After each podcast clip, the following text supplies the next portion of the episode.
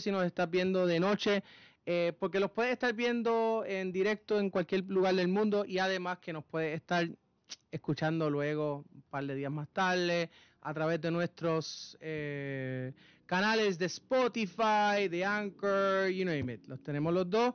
Eh, salud a los que se están tomando el café con nosotros. Mm. Directamente de Yauco, Puerto Rico, apoyando eh, lo de aquí, lo de Puerto Rico, como siempre. Hoy tenemos un excelente programa. Eh, hoy me tienes que tolerar bien poquito en estos primeros minutos porque con ustedes va a estar eh, corriendo la mayor parte del programa eh, la co-host, eh, nuestra, nuestra adquisición de, de, este, de, esta, de esta temporada, Natalia Morales, pero antes de pasar con ella para que ella sea la que presente a nuestros recursos de, del día de hoy, eh, quiero obviamente recordarles que visiten nuestro Patreon.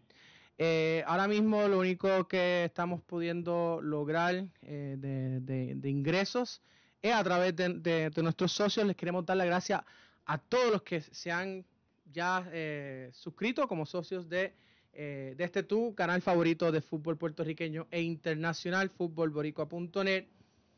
Eh, les queremos dar un saludo a todos los que nos están sintonizando ya en el chat. Dejen sus comentarios que los vamos a estar leyendo.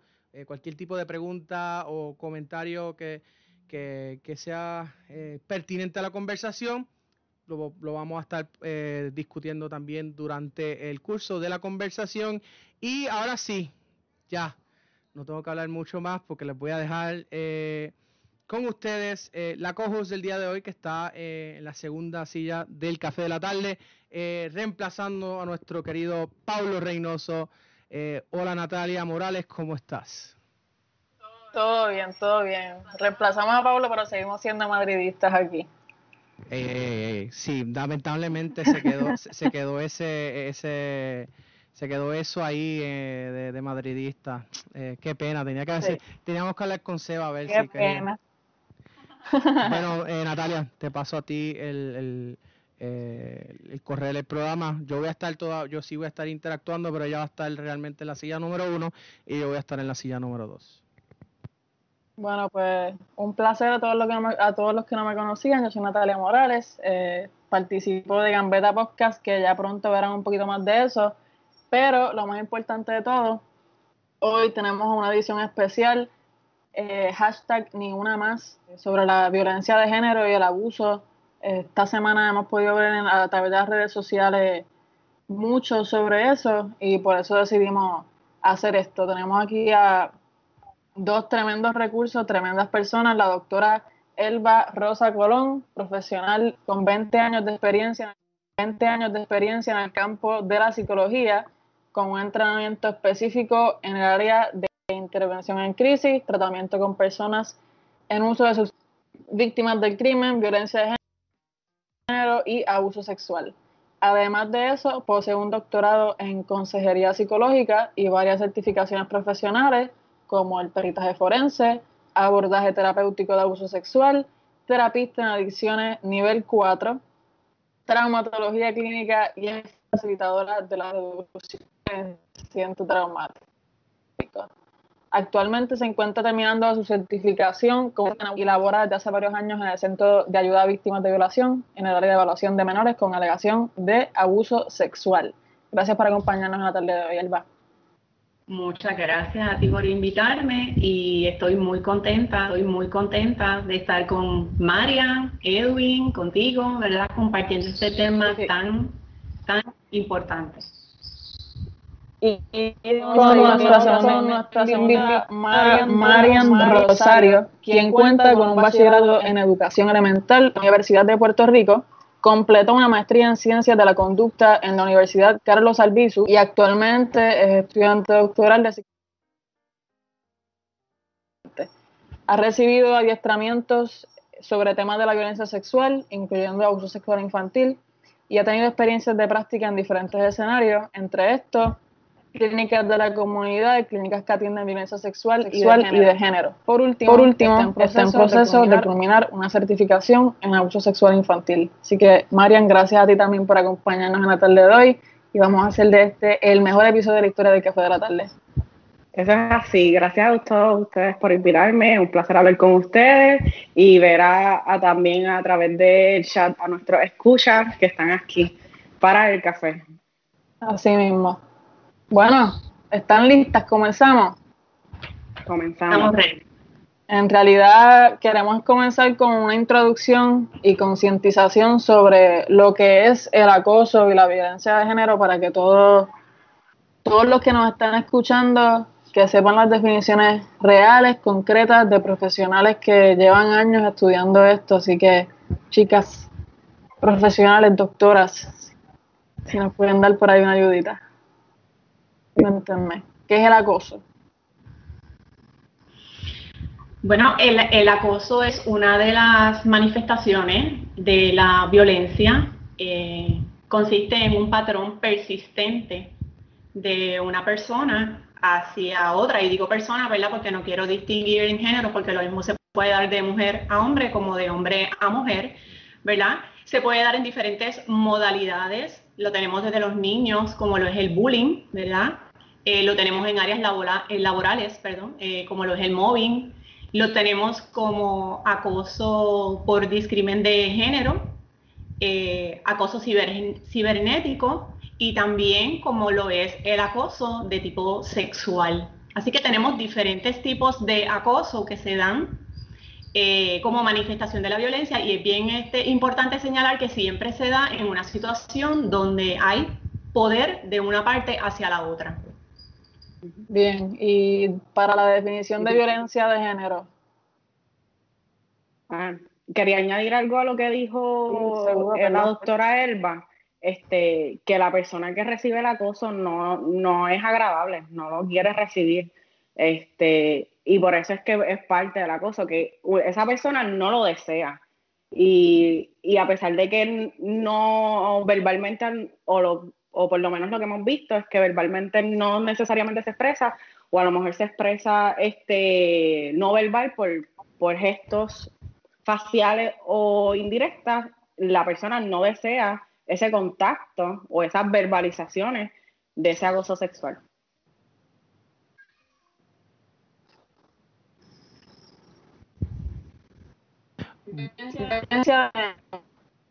Yo creo que dentro de todo también se recogen que nos brindaron eh, Marian y.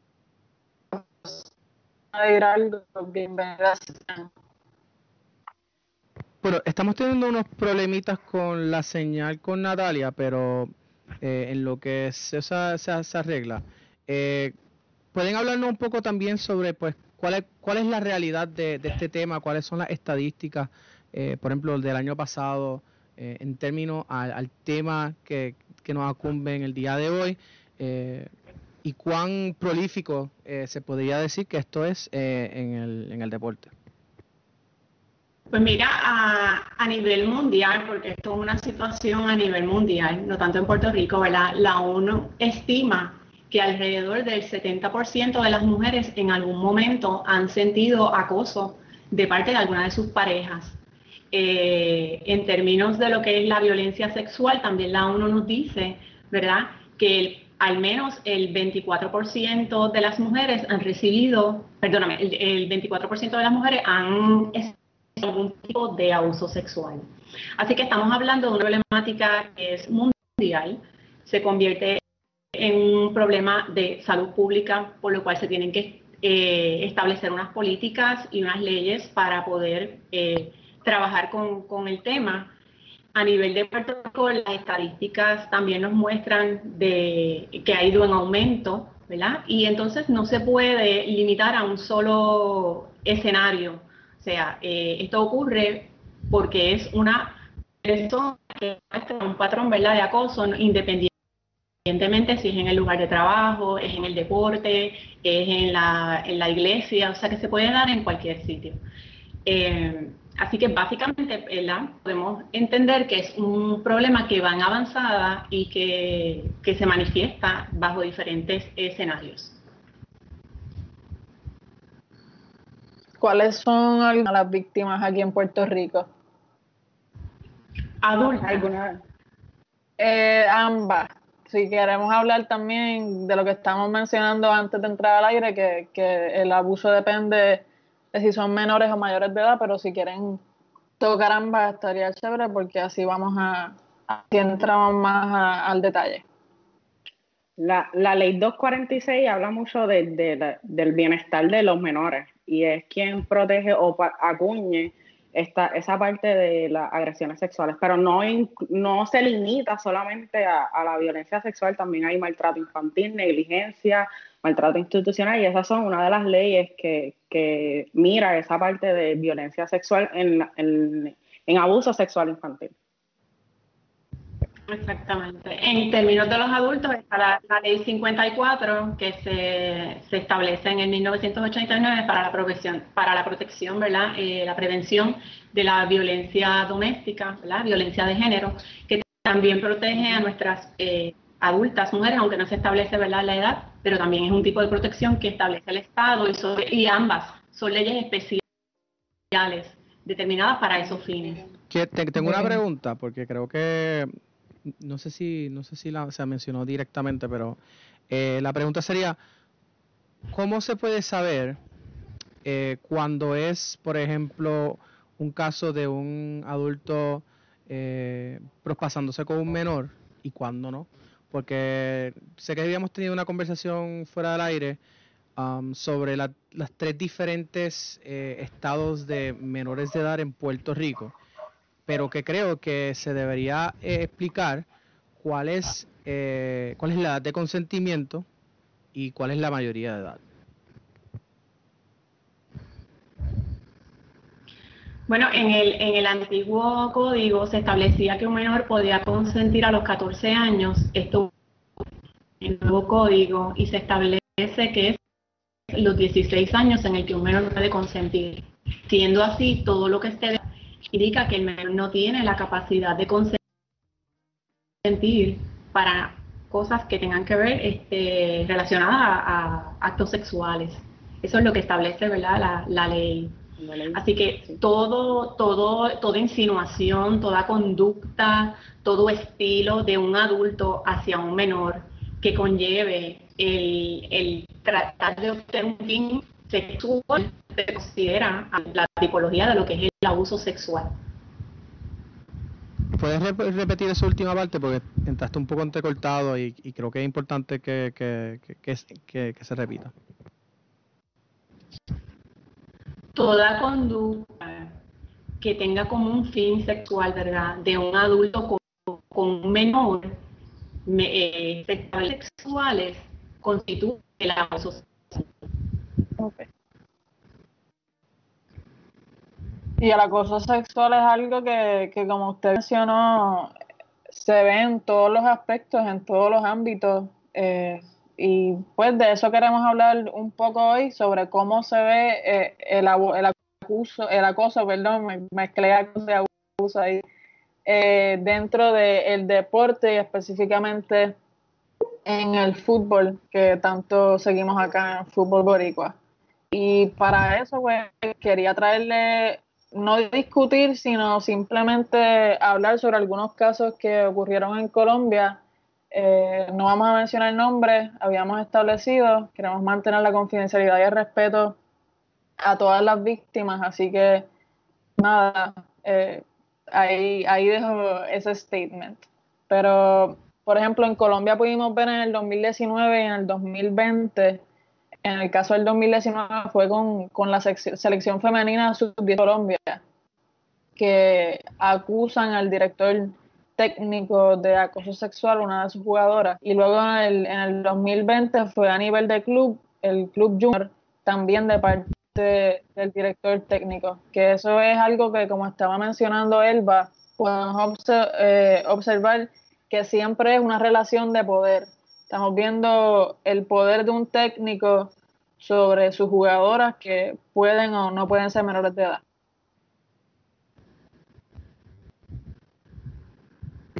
Bueno, también. Yo pienso que en términos generales, que nosotros estamos viendo también un poco el, el, asunto de que puede verse que hay un mito detrás del deporte de que en mi deporte no pasa.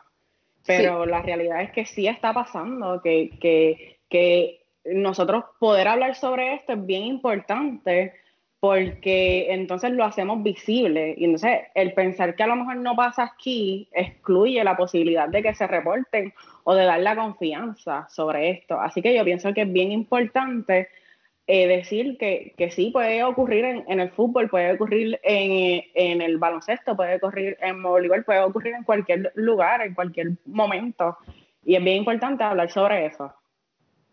Quería hablar porque yo sé que ustedes, lo, ustedes, ustedes tuvieron la oportunidad de leerlo, eh, pero hace como dos o tres años atrás, aquí en Fútbol Boricua, nosotros publicamos, nosotros, yo tuve la la capacidad de hacer una, una, investigación de un mes entero y, publicar los resultados de esa investigación. Eh, y en Puerto Rico efectivamente sí han ocurrido casos. Eh, solamente tuve la capacidad de encontrar evidencia para dos casos en particular. Eh, en, este, en los dos casos eran técnicos que eran mayores de edad y las jugadoras menores de edad, menores de 16 años ambas. Y pues, o sea, de que eso ocurre, eso ocurre. O sea, que no, no, no quiero que se piense que aquí en Puerto Rico, pues, que eso es algo que pasa en Colombia, eso que pasa en Estados Unidos, sino que también pasa aquí en Puerto Rico.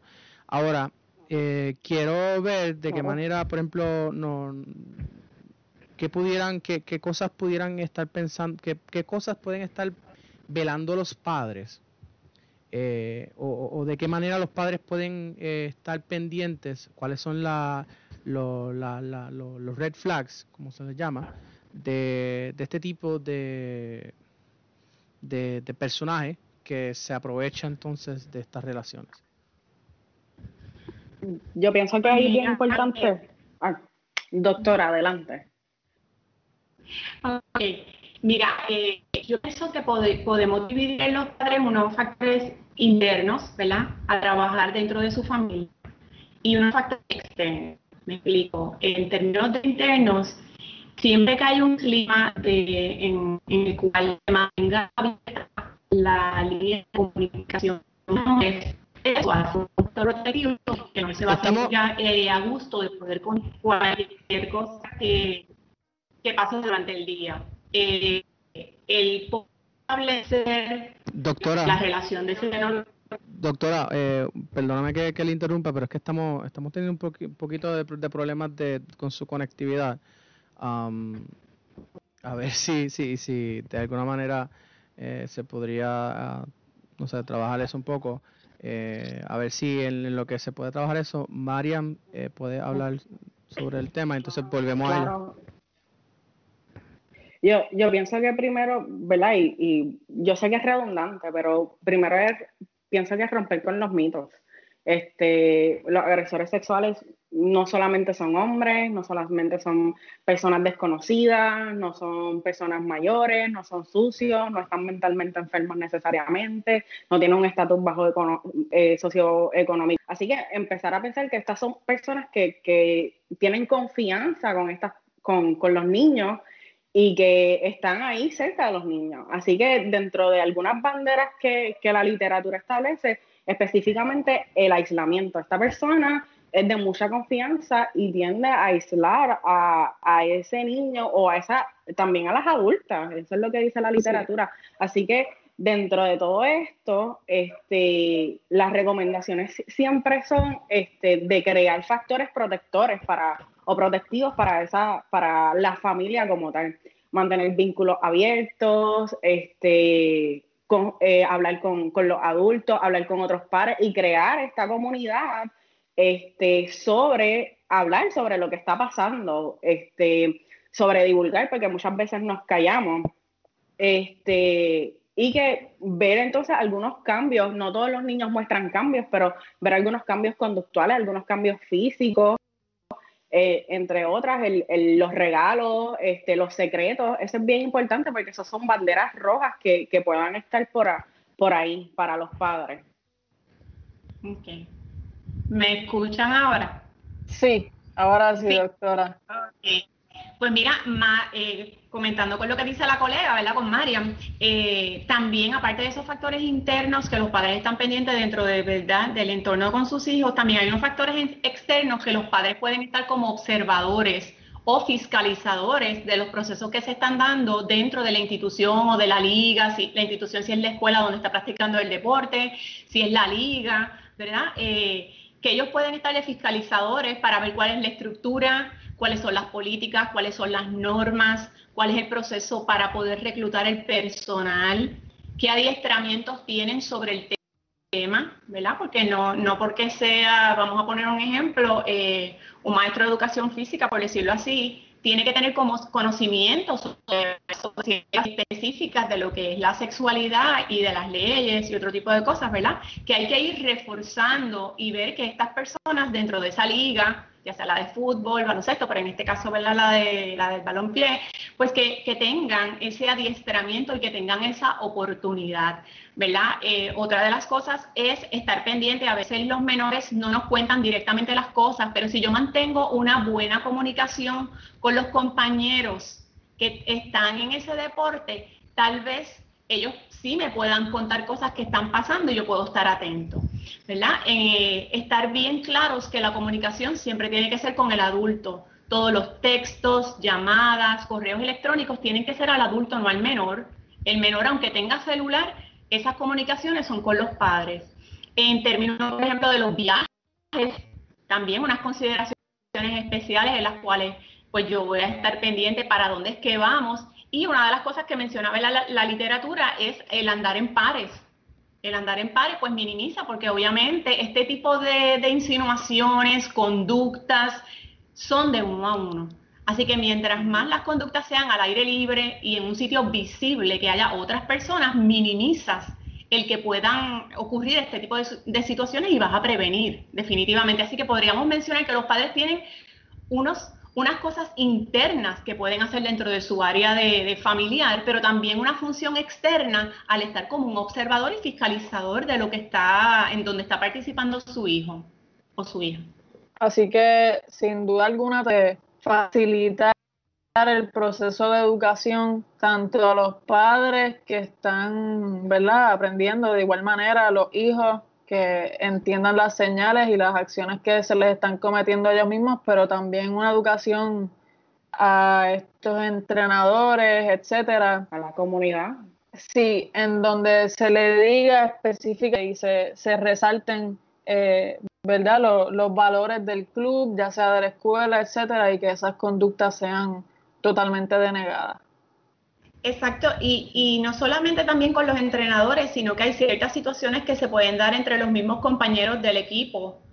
Y, entonces, nosotros tenemos un equipo, son muchas personas, ¿verdad? Un grupo que te está formando un equipo y no podemos partir de la premisa de que todos vienen con el mismo nivel de educación, ni tienen el mismo nivel de creencias, ni tienen el mismo nivel de, de, crianza. Así que yo tengo entonces que como, ¿verdad? Como persona a cargo de esa liga, estar pendiente de que todos ellos estén al mismo nivel y en términos de lo que son las políticas adecuadas y no adecuadas y que tienen unas sanciones y que no van a ser toleradas dentro de la liga. Eso es lo más importante. Sí, sí. Y, y sobre lo que acaba de decir la doctora Elba, este, mucha literatura también habla de que este, cuando lo cuando los entrenadores o, la liga o el equipo este, sanciona este tipo de comportamientos, estos comportamientos también se ven menos porque saben que hay repercusiones con esto. Este, y por eso entonces se fomenta el equipo de manera positiva y no de manera negativa. Sí, exacto. Y hablando de eso de, los protocolos y, los valores, eh, les compartí a ustedes el protocolo que crearon en la, en la Liga de Fútbol Femenino Española, crean un protocolo eh, para la prevención y actuación contra el acoso en el fútbol. Esto fue en el 2019 y se, se declara como uno de los primeros pasos eh, para la igualdad en el deporte, que ha sido una lucha que hemos visto a través de los años aquí los futboleros, en especial con el equipo de Estados Unidos femenino. Y algunas de las medidas, que era de lo que estábamos hablando, son precisamente facilitar la información a la plantilla y a, a todos los directivos sobre los valores del club que se deben respetar y las conductas que no se admiten. Además de, es que en verdad eso, eso que ustedes dicen es la clave, hay que educar, hay que permitir ese proceso de educación entero en donde todos nos beneficiemos. Sí, sí, esto, esto es necesario en, en una liga profesional que como España, que todos sabemos que España es prácticamente el, centro del fútbol para nosotros, es aún más necesario en, en las ligas menores, pequeñas, de todo. y, yo, voy con eso de, de, que educar es a todos, porque tan fácil es educar sobre el cuerpo educar para que puedan llamar su cuerpo a su cuerpo, que si tienen que denunciar en algo, le puedan poner el nombre propio de su cuerpo, que eso es bien importante, para entonces que no, que la comunicación no se, no se vea este, fragmentada o no se entienda. Nada más con, con esa educación que a lo mejor suena bien simple, nosotros estamos haciendo mucho, así que la educación es bien importante. Esa educación se recomienda cada año, cada principio de temporada, ¿cuál sería una recomendación ahí profesional? La, educación es, tiene que ser recurrente. Eh, en ocasiones tú tienes unas instituciones que tenemos cambios de técnicos, cambios de entrenadores, entran y salen. Entonces tú te tienes que asegurar que estas personas tengan el conocimiento que tú le quieres llevar. Por otro lado, ¿verdad? Eh, surgen nuevas modalidades de lo que es el acoso. Por ejemplo, eh, en, unos en un tiempo atrás, las personas no, pensaban que iba a haber el cyberbullying y hoy en día se da como una forma de acoso. Por lo tanto, tú tienes que crear entonces políticas, guías, protocolos que te indiquen qué vas a hacer y, y qué va, cómo vas a proceder, ¿verdad? En términos de cuando ocurre una conducta de cyberbullying. Entonces, los protocolos se tienen que estar revisando y atemperando constantemente, ¿verdad? Y de acuerdo a cómo tú veas que van este, funcionando, entonces eh, emites los cambios que tengas que hacer. O sea, no, eh, no, es estático, esto es dinámico. Cuando hablamos de educar, ¿verdad? Requiere un cambio en paradigmas, en creencias que muchas veces están arraigados en culturas. En el caso de los puertorriqueños, ¿verdad? Este, como lo es el patriarcado, el machismo, eh, los roles Así que tenemos que, educar a conciencia tomando en, consideración de que no provenimos del mismo, sitio, el mismo eh, sitio de crianza eh, y con mucho respeto, ¿verdad? Porque las personas no tienen la culpa de cómo los crían ni de dónde provienen, por lo tanto hay que educar desde la, desde la conciencia y sabiendo que es algo que se va a dar de manera paulatina, que no es de la noche a la mañana, pero entonces tenemos que, por algo tenemos que comenzar. Y si ya lo comenzamos y tenemos algo preliminar, pues entonces es cuestión de continuarlo y darle seguimiento, no que se quede en una letra muerta. Se establecen unos protocolos para, para, para poder seguirlos, ¿verdad? Para poder cumplirlos, porque si no, no hacen efecto. Estos protocolos, Edwin, ibas a hablar, perdón. No, iba, iba, iba a preguntar, este, lo de los protocolos, eh, sí, hay que, eh, son importantes, pero eh, manteniendo todavía en esa línea, ¿por qué es tan tabú, por ejemplo, el, hablar sobre, por ejemplo, el tema sexo, de, sexo, eh, mayormente en, el, en, el, en, lo que son los deportes, y sobre todo lo que sería el acoso sexual o, el tema de una violación o de una violación como tal o una violación técnica, que es cuando un mayor de edad tiene eh, relaciones sexuales con una menor de edad. Eh, ¿Por qué eso todavía es tan tabú? Y yo creo que ese tabú es parte de, la razón también por la cual tal vez los padres como que no quieren orientarse, no quieren hablar de eso con sus hijos. Y pues quería saber eh, por lo menos la perspectiva de, tanto de María como de la doctora para en ese término. Si me permiten opinar un momentito, yo creo que parte del tabú también es que no es tabú, sino que es miedo. En realidad, como mencionó la doctora, esto viene desde el poder. Y alguien que está en poder, que es algo para las víctimas. Pero eso lo digo yo desde, desde el punto de vista de estudiante, se los dejo a ustedes, las profesionales. Si, si quieres podemos empezar por, por la doctora o por Mario, como queda. Como sea. Yo pienso que, que la, de la sexualidad se habla, pero se habla desde el punto del miedo, de prevenir embarazos, de prevenir enfermedades, de prevenir muchas cosas que son importantes, pero no se habla de, esta, de estos otros aspectos este, por, por el secreto, por, por el miedo, por a lo mejor que es alguien cercano usualmente que, que conocemos. Este, y hay otros factores que también se incluyen en, en, esa, en ese no revelar lo que está pasando o hablar de la sexualidad, porque muchas venimos también con una historia de que, de que no se hablaba antes, así que yo no sé hablarle a mi hijo. Pero entonces está este, la responsabilidad del padre, entonces educarse para educar a su hijo. Yo pienso también nosotros obviamente vamos a reproducir nuestro sistema de crianza en base a lo que a nosotros nos enseñaron. Y si a nosotros nos no nos enseñaron nada sobre sexualidad, pues realmente eso es lo que nosotros vamos a emular.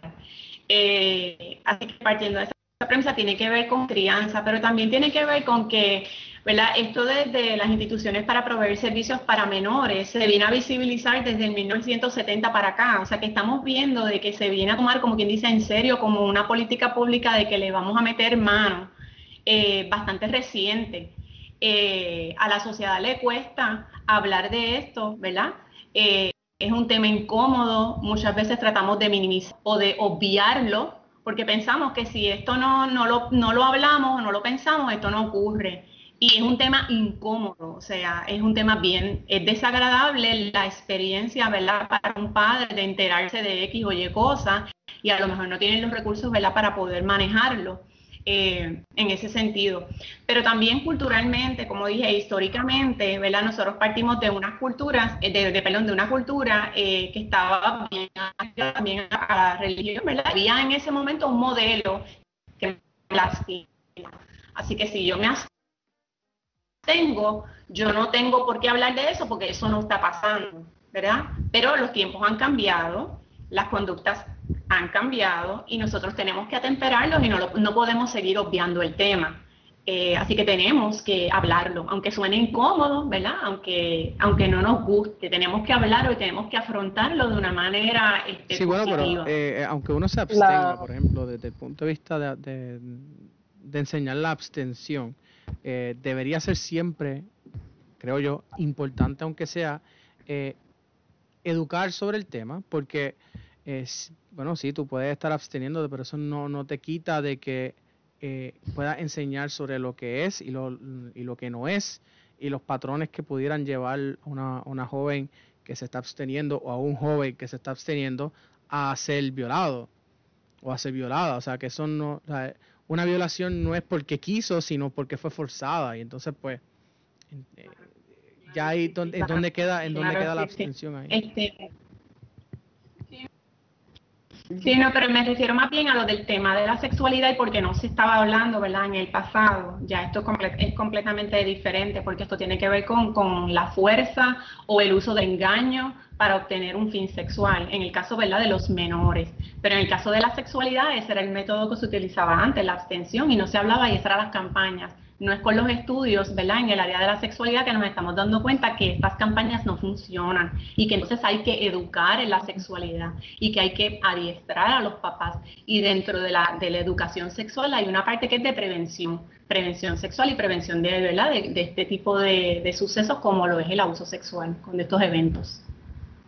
Sí, en el caso de la es un factor tan importante y sabemos que, por ejemplo, yo, yo tengo 21 años, la, estoy bastante cercana quizás a, lo que son padres un poco más eh, tradicionales, aunque ese no es el caso, pero ¿cómo podemos ayudar a, estos padres? ¿Pueden insertar las instituciones deportivas, eh, psicólogos, trabajadores sociales que puedan ayudar a, a concientizar sobre, sobre este problema? Sí, hay, hay psicólogos deportivos eh, y hay psicólogos forenses deportivos. Así que insertarlo para mí es bien importante. Es un equipo lo que estamos tratando de fomentar. Sí. Exactamente. Sí, tiene que ser una persona especialista, ¿verdad? En abuso sexual para que tenga eh, conocimiento sobre lo que es la sintomatología y, cómo manejar y poder, proveer ayuda tanto a la víctima como poder establecer unos perfiles y atender las necesidades que pueda, se pueda identificar en un equipo cuando tienen alguna persona que, está acosando o, ¿verdad? abusando de, otras personas en su equipo. Y yendo desde un poquito más atrás de las escuelas, que si nos vamos en casos de menores, pues puede ser que para salen de la escuela sus distintos clubes, pero cómo está la educación sexual en el país a nivel público, podríamos decir, pero a nivel privado también. Exacto.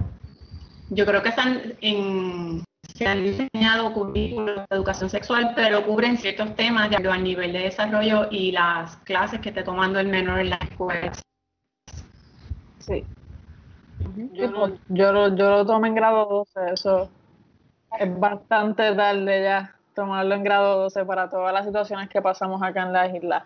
Pero nada, como estamos mencionando que al principio que, uno piensa que esto no pasa en, en tu club, pero en realidad muchos pensamos que esto no pasa en nuestra isla y ese no es el caso. el acoso sexual, la violencia de género todo pasa en Puerto Rico y pasa en el fútbol. Hemos visto esta pasada semana el movimiento Ni Una Más, que estamos aquí uniéndonos a todas ellas, haciendo sus reclamos a través de las redes específicamente en Twitter. Vimos cómo se, se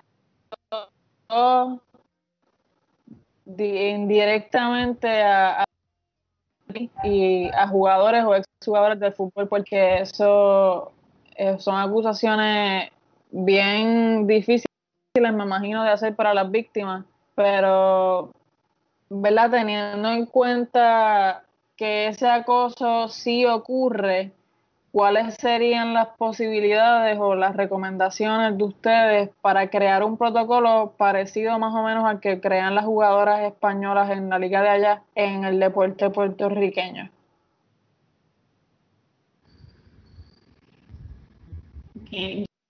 Yo pienso que, que para poder establecer un protocolo preliminar, ¿verdad? O unas guías, hay que considerar aspectos desde lo que es el discrimen por género, como había hablado al principio, ¿verdad? De la, de la cuestión laboral, la equidad en la paga, eh, proveer los espacios de maternidad eh, y ese tiempo, ¿verdad? Especial de, la gestación también, que, acomodo se le pueden hacer y va de, tiene que ir desde allí hasta establecer las guías de, de cuáles serían los procedimientos a seguir en caso de que surja una querella, cuál sería la manera en que se va a proceder con esa querella, las sanciones, cuáles serán ¿verdad? las sanciones que, deben tener, eh, para entonces poder procesar los casos. Y como dije, la cuestión es establecer un protocolo que, que establecerlo, por establecerlo, no, no, no, es como una ley, una ley muerta, o sea, no, no, no cumple ninguna función. Pero por ejemplo, eh, traer, traer un, ejemplo eh, genérico, pero de algo que yo sé que está pasando en términos de los protocolos. Eh, hace como dos o tres años, eh, esto de los protocolos se viene hablando en diferentes ámbitos de federaciones y hasta del nivel de, de COPUR. no estoy seguro si ya el COPUR lo hizo, pero sé que ciertas federaciones no tienen protocolos sobre abuso sexual o si abuso sexual o hostigamiento, e, e, etcétera. Estas estas eh, entidades se exponen a hacia acaso algún tipo de demanda por no tener este tipo de protocolo establecido, ah, hay alguna repercusión legal al no tenerlo, porque eh, igual puedes tenerlo y, y, no y no ejecutarlo, o sea, pero empecemos por, eh, empecemos por el, por el punto de que no lo tienen.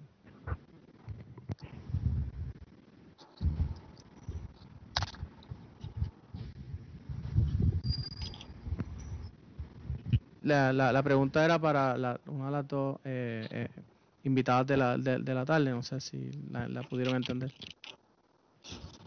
La, la puedes repetir, es que se escuchó entrecortado. Ok, vuelvo y repito. perdona, es que estamos también eh, hoy, pues, siempre, esto, pues, estas son las cosas que pasan en un programa en directo, ¿no?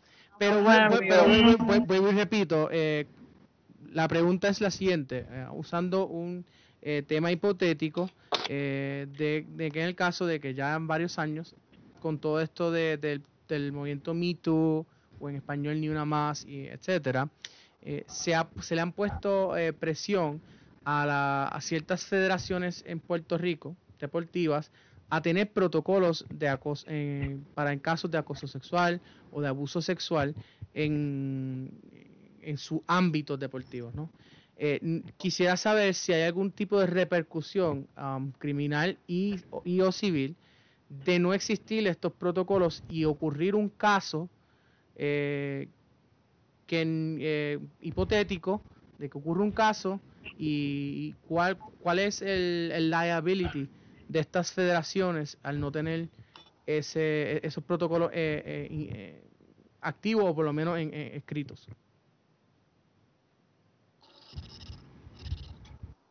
Yo, en términos de, de los deportes, ¿verdad? Que es lo que estamos discutiendo. Entiendo que los deberían tener son sugeridos, ¿verdad? Por los comités olímpicos y los, que rigen, ¿verdad? La federación aquí en Puerto Rico deben tenerlos. Y una vez que los tienen, deben cumplirlo y entonces deben tener, eh, me imagino que proceden las penalidades que, ellos tengan, no sé, este, establecidas bajo los deportes. No, podemos ver el deporte como, como un trabajo y establecer de ahí mismo sacar las leyes de, acoso en el ámbito laboral. Eso es una posibilidad, ¿verdad?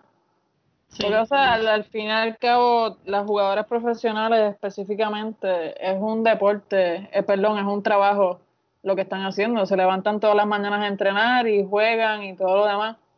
Que tal vez se pueda implementar una adición a la ley de acoso en el ámbito laboral y añadir los deportes a nivel legal.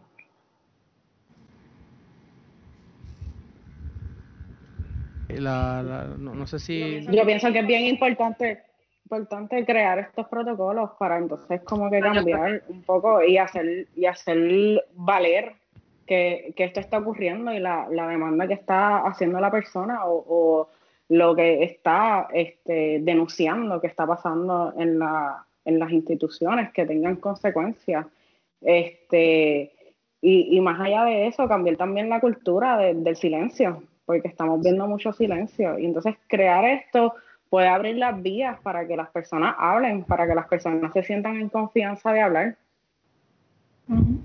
Y cómo, además de los protocolos y la educación, ¿qué deberían hacer estas organizaciones deportivas cuando se encuentren con estos casos de acoso o de violencia de género?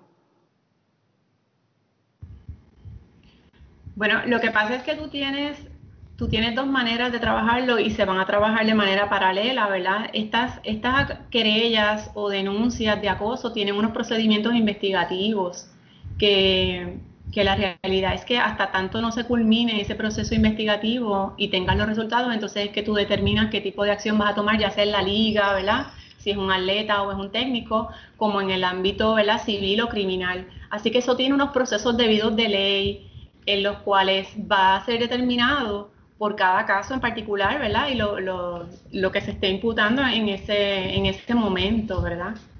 Así que yo entiendo que internamente sería seguir el protocolo que establezca la, la institución o la federación, pero de manera externa, ¿verdad? Corren unos procedimientos de ley que, que se tienen que cumplir. Pero en el caso, por ejemplo, de que no existan esos protocolos, eh, esa entidad deportiva, sea club, liga, federación, eh, organización de, jugadores, lo que sea, eh, pudiera ser eh, pudiera ser demandable a nivel civil por lo menos por no existir ese protocolo? Pues que toda conducta que ocurra bajo una institución, de alguna manera tú eres responsable o sea, no es como que tú estabas eh, caminando por un sitio, o sea, tú estabas realizando una labor en la cual si tú tienes unas prácticas X o tienes unos juegos porque ya lo estás haciendo a nivel profesional, ¿verdad? Pues este, estás ahí para, para realizar una labor. Así que dentro de alguna manera eres entiendo que eres demandable. También hay una ley que, te obliga a divulgar. Este, los, psicólogos, los, maestros, los, los trabajadores sociales tienen que divulgar que esto está pasando y yo pienso que cualquier persona debe de divulgar que esto está pasando.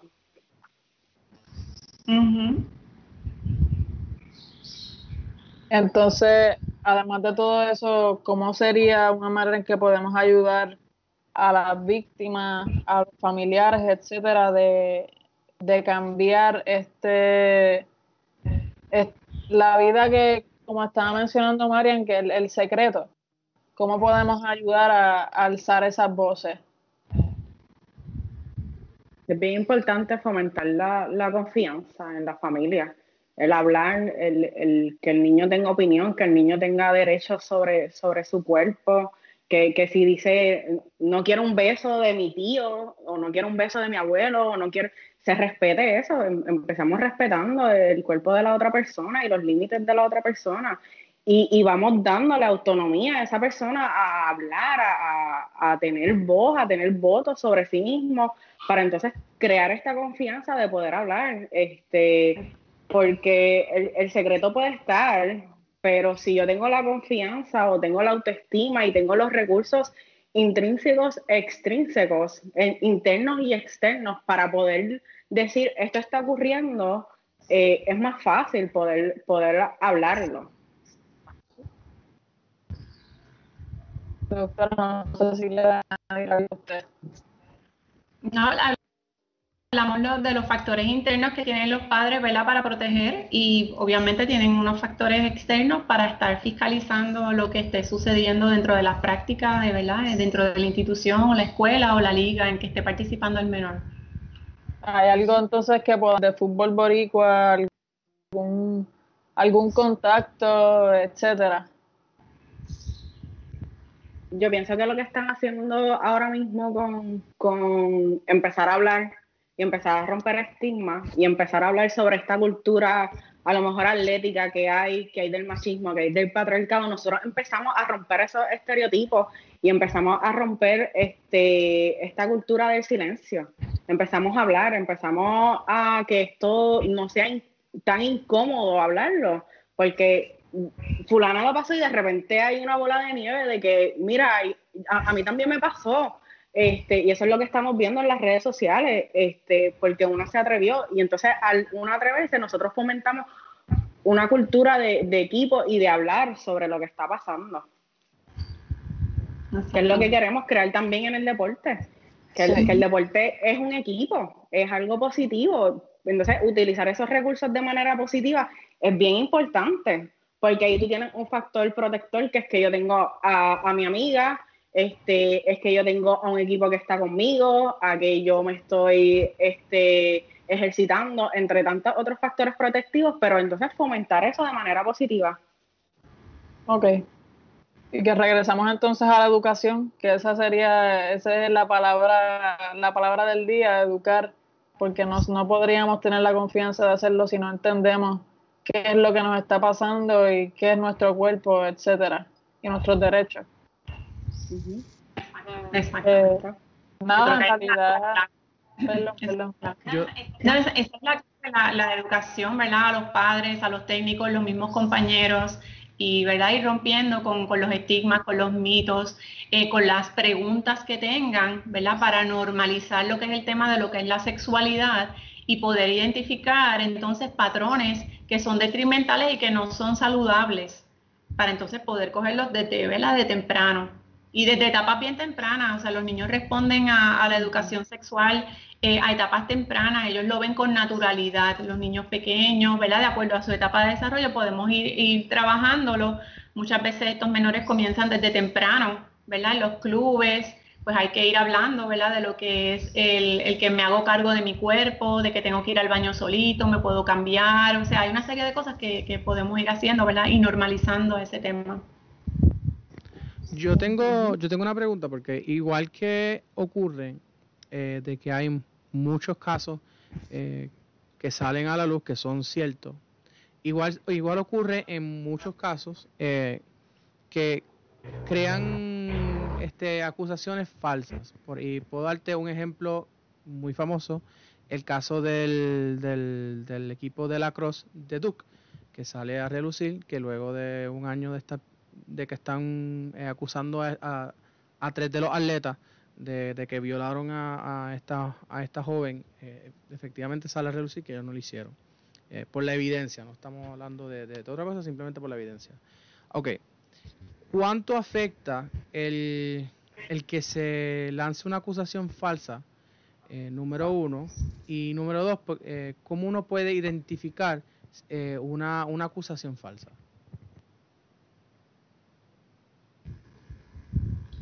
Bueno, la ley lo que te dice es que ante la sospecha de, tú tienes el deber de advertir. No te toca a ti como es falsa. Por eso es que te hablé de que hay unos procesos investigativos que se tienen que dar ya sea dentro de la institución como fuera de la institución, ¿verdad? Con lo es la policía, este, el departamento de la familia, eh, se encargan de realizar una investigación.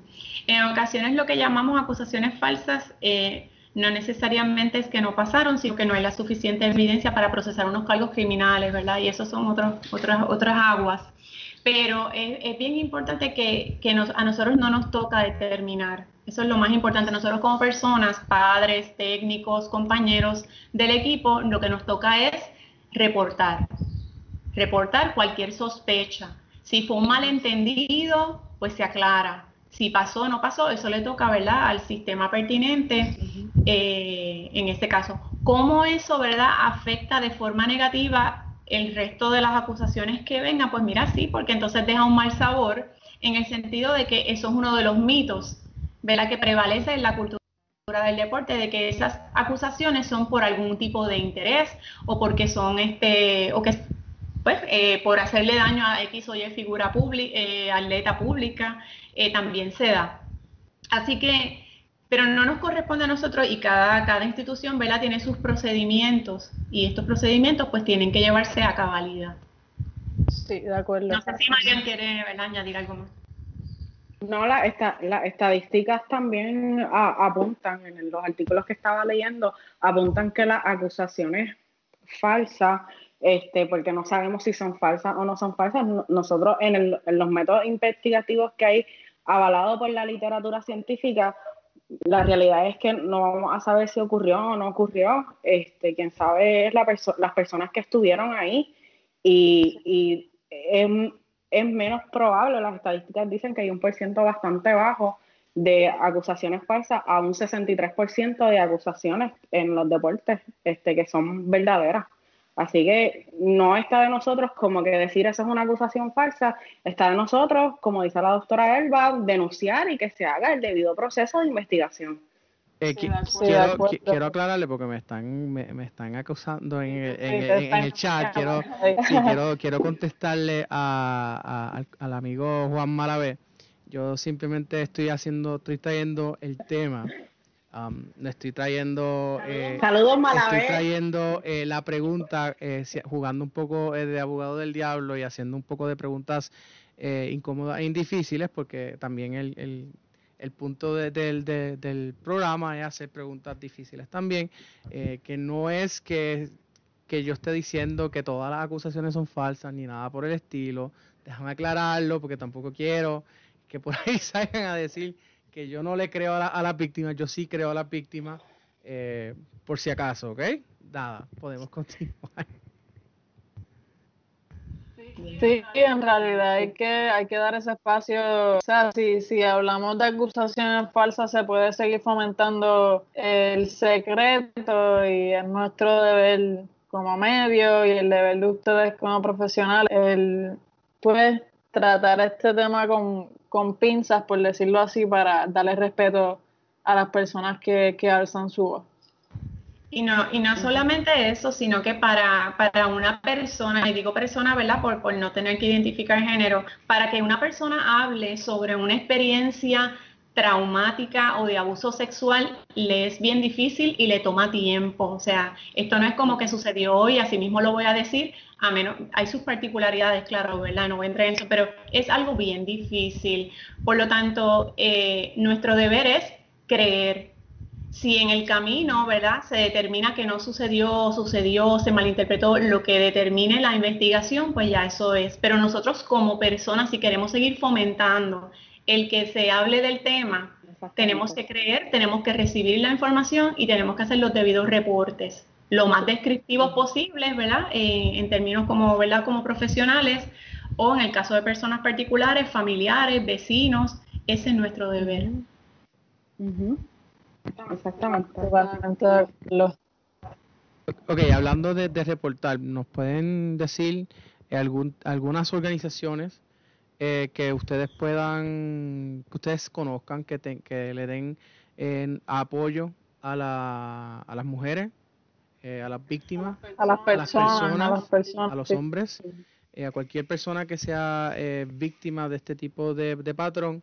y quiero también añadir que por lo menos en el fútbol existe la fundación Omar Borrali, que es corrida por la por la señora Liliet Borrali, que lleva mucho tiempo trabajando con, el, con este tema, por lo menos en lo que en lo que viene al fútbol y ha trabajado también, eh, ha, sido intercesora en, en, este tipo de casos a nivel, a nivel estatal, a nivel de, de cortes. So, también pueden eh, buscar ayuda en el caso del fútbol con la Fundación Deportiva eh, Lilia Borralí, pero también me imagino que hay otras entidades y quisiera que nos compartan sobre ellas.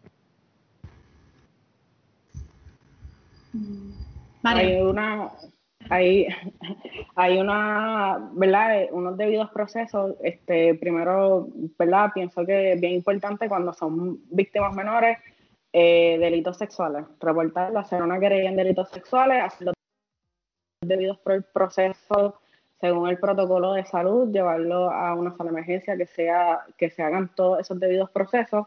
Este, si dan algún otro recurso, también está ICE, está el CAF, está el CAVIC, hay, hay muchos recursos, hay que buscarlos, claro está, y en esos recursos es bien importante orientarse este, sobre qué servicios le tocan, este, porque hay leyes también que, que le dan otros servicios a las víctimas, y eso es bien importante conocerlo. La línea de maltrato del Departamento de la Familia también, que cumple una función de orientación y de reporte, y lo, también lo puedes hacer de manera anónima. Bien. Edwin, no sé si quiera preguntar algo más. No, no, eh, quiero darle la, oportunidad eh, a, las compañeras a que cualquier, si tienen algún mensaje, ya que estamos llegando ya al final del programa, algún mensaje, algún algo que quieran enfatizar que tal vez no se haya discutido en, el, programa, que tengan la oportunidad entonces de, expresarlo. Eh, Así que si quieren podemos empezar por, por Mariam y luego con la doctora. Este, bueno, primero que nada, yo, yo les doy las gracias por, por hablar sobre esto, porque esto no es fácil este, para las víctimas tampoco escucharlos, con todos los reportes también se pueden elevar los síntomas este, de que esto también me pasó a mí. Este, así que mm, sepa que hay recursos, que, que te apoyamos, que no calles y que lo trabajamos. Y eso es bien importante saberlo, que, no estás sola, que hay personal que, está dispuesto a trabajar. Bien. De, igual manera, ¿verdad? Yo les agradezco la, la, oportunidad de estar en el día de hoy, más cuando hoy es 30 de abril y se, en este mes estuvimos celebrando el mes de la prevención de abuso sexual infantil, así que qué mejor que hablar de este tema que, es incómodo, ¿verdad? Y que no, no gusta. Eh, en este foro entiendo que hay mucho por hacer, tenemos personas dispuestas, capacitadas, eh, que podemos ayudar, podemos acompañar, podemos prestar oídos, podemos prestar hombros, para, ¿verdad? para poder apoyar a, los padres, en el caso de los padres por los menores, también a, las, a las mujeres o varones que hayan pasado alguna experiencia de abuso sexual, experiencia traumática de acoso. eh, existen entidades privadas, entidades públicas, ¿verdad? Del, del, Estado, tienen la capacidad, es cuestión de buscarlo, se necesita mucha educación, hay que continuar porque estos casos van en aumento. Eh, la mayoría de ellos pues ocurren en ambientes familiares. Ahora con esta situación de la pandemia pues se han disparado los casos en los reportes de maltrato en el departamento de la familia, que son otras tipologías ¿verdad? de maltrato que también se dan. Eh, así que nuestros niños están desprovistos eh, de algunas cosas que nosotros como, como, adultos tenemos que ser entes de apoyo, de, educar y de promulgar, ¿verdad? Eh, así que no nos puede ser incómodo, tenemos que tomar el tema con naturalidad y, trabajarlo y hacer los cambios que haya que hacer para poder trabajar la población y que haya un cambio ¿verdad? cultural y en, y en el Estado ¿verdad? Eh, que sea para el bienestar de nuestros menores. Ok, yo, yo diría que mi última pregunta eh, sería, sería la siguiente, y es, por ejemplo, eh, desde mi punto de vista como, como hombre que soy, a veces tal vez no, no, no, nos damos cuenta que entramos en un patrón de acoso. Eh, o simplemente eh, cada persona eh, eh, es, diferente, ¿no? Y tal vez lo que para una persona se puede sentir incómoda, para otra persona no lo es. ¿Me pudieran decir, por ejemplo, algún, de alguna manera de que una persona, un individuo, sea hombre o una mujer, se pueda, se pueda percatar que está entrando en un patrón de acoso con otra persona? Que, y estamos hablando simplemente en términos de de una relación que es de igual, no de una relación de, una persona en autoridad, sino de iguales, porque también eh, puede ocurre para de, puede ocurrir en términos paralelos, ¿no? Eh, horizontal, digamos. so, me pudieran, eh, esa sería mi último, mi última pregunta para ustedes, como una persona que tal vez sea una persona normal que pueda darle un patrón de, acoso y que se dé y, que pueda tal vez darse cuenta y modificar su conducta. Pues mira, ahora estamos en el tema de los adultos. Eh, en términos de, ¿verdad? de las cosas que podemos darnos cuenta, ¿verdad? Eh, cuando ocurre la relación de dos personas, relaciones laborales, ya sea de estudio, ya sea deportivas, eh, y un varón emite algún tipo de comentario, pues para que se establezca acoso tiene que ser un patrón. si, si realmente el varón tiene algún tipo de interés, pues tiene que ser asertivo y dejarlo saber de igual manera la persona entonces tiene la capacidad de poder responder si le interesa o no le interesa, ¿verdad? Este tipo de acercamiento romántico.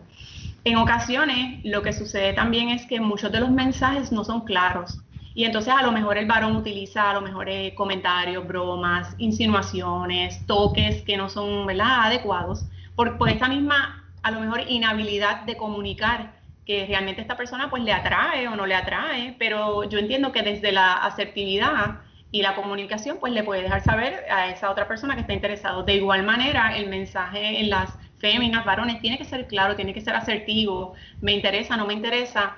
No, no podemos descansar en, comunicación no verbal, en gestos, en minimizar, en decir, esto no, no, no, yo no le voy a hacer caso o esto no está pasando, sino ser asertivo, ser afirmativo es la mejor manera de tu poder prevenir algún tipo de situación este, incómoda para ti.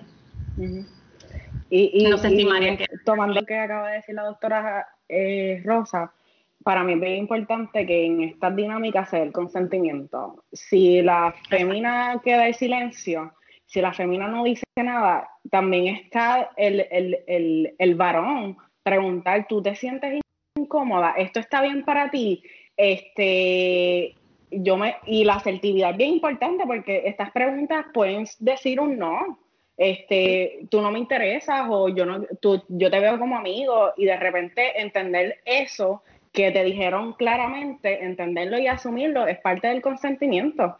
Este, y de ambas partes, decir que no y también preguntar, de, ya sea preguntar como mujer o preguntar como hombre.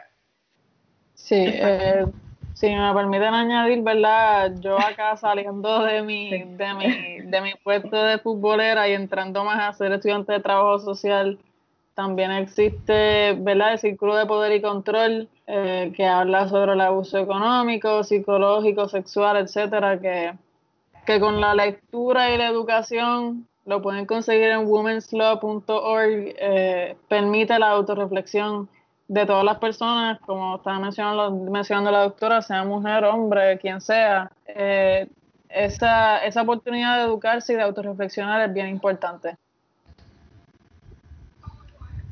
Bueno, pues muchas gracias a la, a la doctora Elba Rosa, muchas gracias a, a, la maestra María, María Hamburgo. Digo, esa, e, eres maestra, ¿no? Porque tiene una maestría, maestra.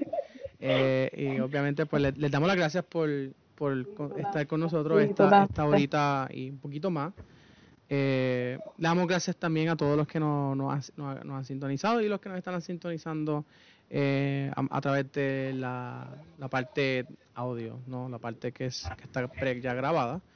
Um, ¿pueden, pueden, ah, pueden repetir ese, ese para dejarlo en que esto sea lo último que, que, vuelvan y, y, refrescar la memoria en términos de ¿hay algún número en particular que se pueda llamar eh, para buscar ayuda en términos o en casos de, eh, de acoso sexual o de abuso infantil eh, en general?